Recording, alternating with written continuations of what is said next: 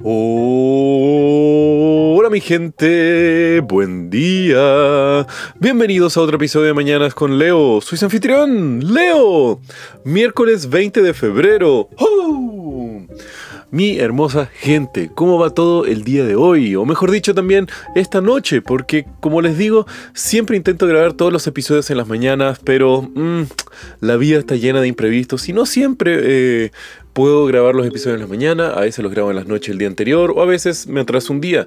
Intento siempre cumplir con el de 5 episodios a la semana, aunque sea eh, eh, subir todas las mañanas, pero soy imperfecto y espero que ustedes también lo sean. Y no en un sentido negativo, pero seamos honestos al respecto de esto. Nadie está por sobre los demás en su capacidad de fracasar. Y eso es algo que tenemos que aprender en cuanto antes en nuestras vidas, porque el tener conciencia de nuestros defectos, de nuestros fracasos y al mismo tiempo que prácticamente serán inevitables, nuestras derrotas en la vida, nos puede traer mucha paz interior, pues tristemente hay personas que se pasan la vida creyendo que son perfectos o que deben ser perfectos. Y claro, obviamente todos buscamos ser la mejor versión de nosotros mismos y tenemos que serlo, pero el problema es que muchas veces en esta visión no tenemos la capacidad de identificar que muchas veces esta es una meta a la cual nunca vamos a llegar en su totalidad, o en el camino para llegar a ella es a través de los errores y de los fracasos que cometeremos que van a ser las mayores experiencias de aprendizaje de las cuales nosotros tenemos que aprender a lidiar con ellas y al mismo tiempo evitar las frustraciones debido a los fracasos que tendremos. Y esa es una muy buena cosa para estar trabajando, como si fuera una asumir que vamos a tener fracasos. Esa es una muy buena forma de vivir la vida porque así nos estamos preparando para las frustraciones a venir. Así que mi consejo, o mejor dicho, como lo que les quiero compartir, el sentimiento del día de hoy es, tengamos una mente con las probabilidades del fracaso siempre presentes. Estemos preparados para la venida de eh, los errores que vamos a cometer, de las derrotas que tendremos en todo sentido en nuestra vida. Y esperemos que, claro, nunca o casi nunca tengamos que lidiar con eh, dichos fracasos que tendremos adelante, pero al mismo tiempo si es que ya vamos preparados y con una mentalidad que se vienen posibles errores o posibles fracasos, nuestra capacidad de lidiar con las consecuencias y al mismo tiempo saber manejar estas situaciones va a ser mucho mejor, trayéndonos una gran eh, estabilidad y al mismo tiempo un gran bienestar mental y emocional durante nuestra vida.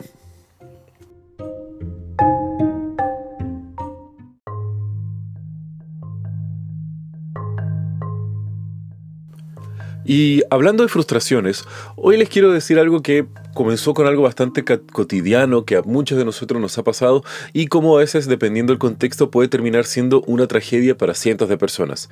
Y ahora les hago una pregunta. ¿A alguno de ustedes se les ha olvidado alguna vez una contraseña de alguna cuenta, un correo antiguo? ¿O acaso tienen esas horribles preguntas secretas para recuperar las contraseñas de cuentas eh, anteriores y no se acuerdan si escribieron el nombre de su colegio de secundaria con mayúscula, minúscula, todo junto o está separado el nombre?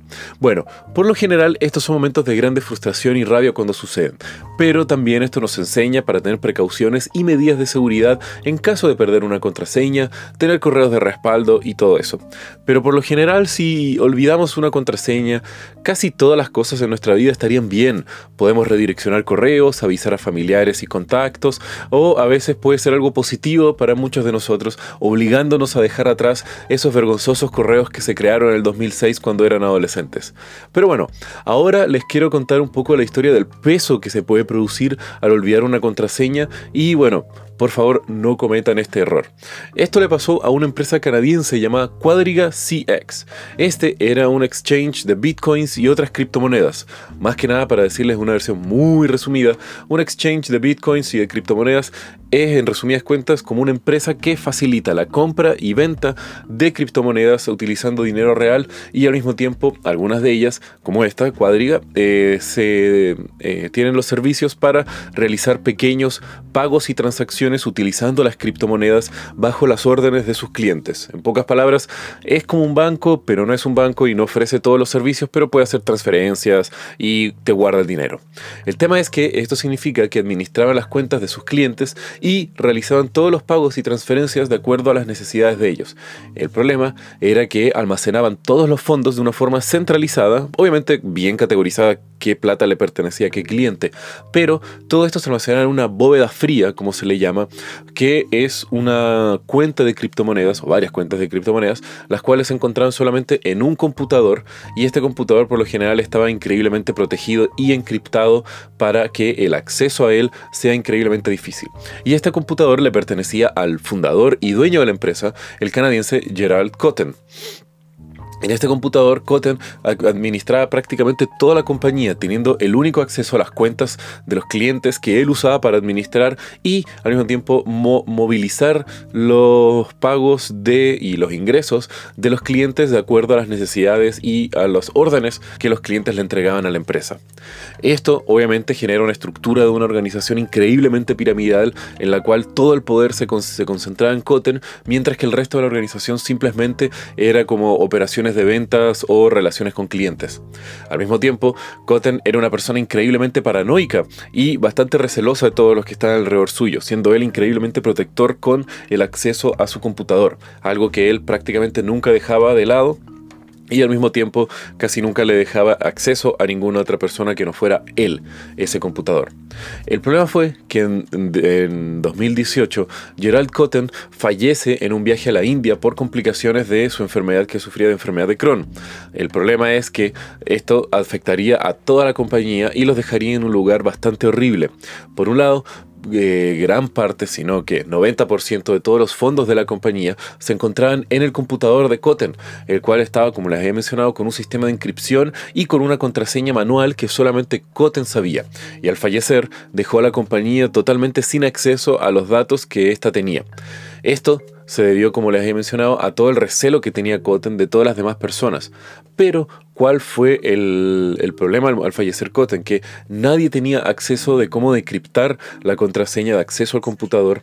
Al mismo tiempo, no había una forma de acceder a los fondos de la compañía y de esta forma, solamente porque todo recaía en una persona, Cotten, al bueno, fallecer y perder su contraseña de acceso a su computador, se estima que más de 190 millones de dólares quedaron congelados dentro del computador de Cotten sin tener forma alguna de cómo acceder y al mismo tiempo recuperar los datos y el dinero de todos sus clientes. Tanto así que ni siquiera la mujer de Cotten, que era la vicepresidenta de la compañía, sabía de la contraseña y simplemente se vino a enterar que la única contraseña la sabía Cotten en su cabeza al momento de su fallecimiento, haciendo que además de todo el trámite legal que era transportar el cadáver de su marido, tenía que estar viendo en cualquier lado de sus bienes personales para ver si es que había alguna pista que podría entregarles eh, el indicador de cuál era la contraseña para poder acceder al computador. Y esto hasta el momento dejó a la compañía y a todos sus empleados desesperados y sin poder tener cómo devolverles el dinero a los clientes de Quadriga CX. Tanto así que la empresa ahora se ve enfrentada por demandas colectivas millonarias por parte de sus clientes pidiéndoles el dinero de vuelta. Pero ahí volvemos a la dificultad porque el 90% o más de todos los fondos de la compañía para pagar estas posibles demandas se encuentran, adivinen dónde, dentro del computador de Cotten. Lo cual al mismo tiempo muestra un poco el lado negativo de las criptomonedas, las cuales a diferencia de un banco normal donde existe una institución central donde a veces pueden respaldar y facilitar el acceso de de las personas a través de algún tipo de comprobante manual o biológico o de documentación. Eh, las criptomonedas son algo que son increíblemente seguras y al mismo tiempo increíblemente prácticas y descentralizadas, pero que tienen aunque sea esta pequeña falla, que sus accesos muchas veces son solamente a través de una cuenta de usuario con una contraseña y si eso se pierde o a una persona que no tiene un respaldo en donde guardarlo, se pierde prácticamente todos los fondos que se encontraban dentro de estas, como llamarlos así, bóvedas o billeteras digitales de criptomonedas. Así que mi gente tengan mucho cuidado donde meten su dinero, al mismo tiempo guarden muy bien sus contraseñas y tengan medidas de seguridad para prevenir el hecho de perderlas u olvidarlas, porque nunca sabemos qué nos va a pasar a nosotros. Hoy podemos estar muy seguros que recordamos los códigos que usamos para nuestros accesos digitales, pero no sabemos qué nos va a pasar el día de mañana y cómo nuestras cuentas pueden ser beneficiosas para nuestros seres queridos una vez que nosotros ya no estemos.